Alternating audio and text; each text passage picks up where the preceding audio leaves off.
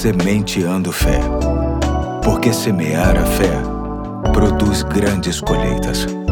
Olá, hoje é terça-feira, dia 19 de setembro de 2023. Aqui é o Pastor Eduardo e quero começar com você uma nova série de reflexões que tem como tema Remédios para a Vida. Serão pequenas sugestões de posturas, comportamentos, respostas e práticas que servirão como uma espécie de medicamento para tratar nossas inquietações e desconfortos na alma. Desejo de todo o coração que seus dias sejam abençoados com essas mensagens. Para começar, quero tratar sobre o descanso. Lendo o texto de Mateus 11, 28 a 30, diz assim o texto: Venham a mim todos os que estão cansados e sobrecarregados, e eu lhes darei descanso. Tomem sobre vocês o meu jugo e aprendam de mim, pois sou manso e humilde de coração. E vocês encontrarão descanso para as suas almas, pois o meu jugo é suave e meu fardo é leve. O texto de hoje nos transmite um convite muito carinhoso de Jesus a todos nós.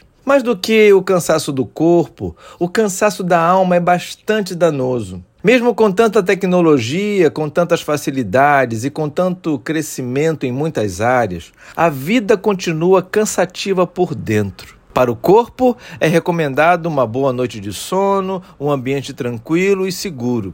Para a alma, é recomendado ir até Jesus, confessar os pecados e angústias e renovar as esperanças nele. É importante ler a sua palavra e atentar para o que ele ensina. Não podemos esquecer que as nossas forças são limitadas e por isso temos que renovar o ânimo. A semente de fé de hoje pensa especificamente em você que pode ter desfrutado de uma boa noite de sono, que se encontra bem disposto ou disposta fisicamente, mas que se encontra extremamente exausto ou exausta por dentro. Atente para o texto que li hoje. Pense que é uma mensagem específica, exclusiva para você. Em assim fazendo, atendendo ao convite do nosso Senhor, aprendendo um pouco mais dele, trocando o seu fardo com ele, não vai te restar outra coisa senão descansar. Fique tranquilo, isso não é sinal de fraqueza. Ao contrário, é sinal de inteligência e uma clara demonstração do quanto você sabe que não está sozinho nessa caminhada. Hoje eu fico por aqui.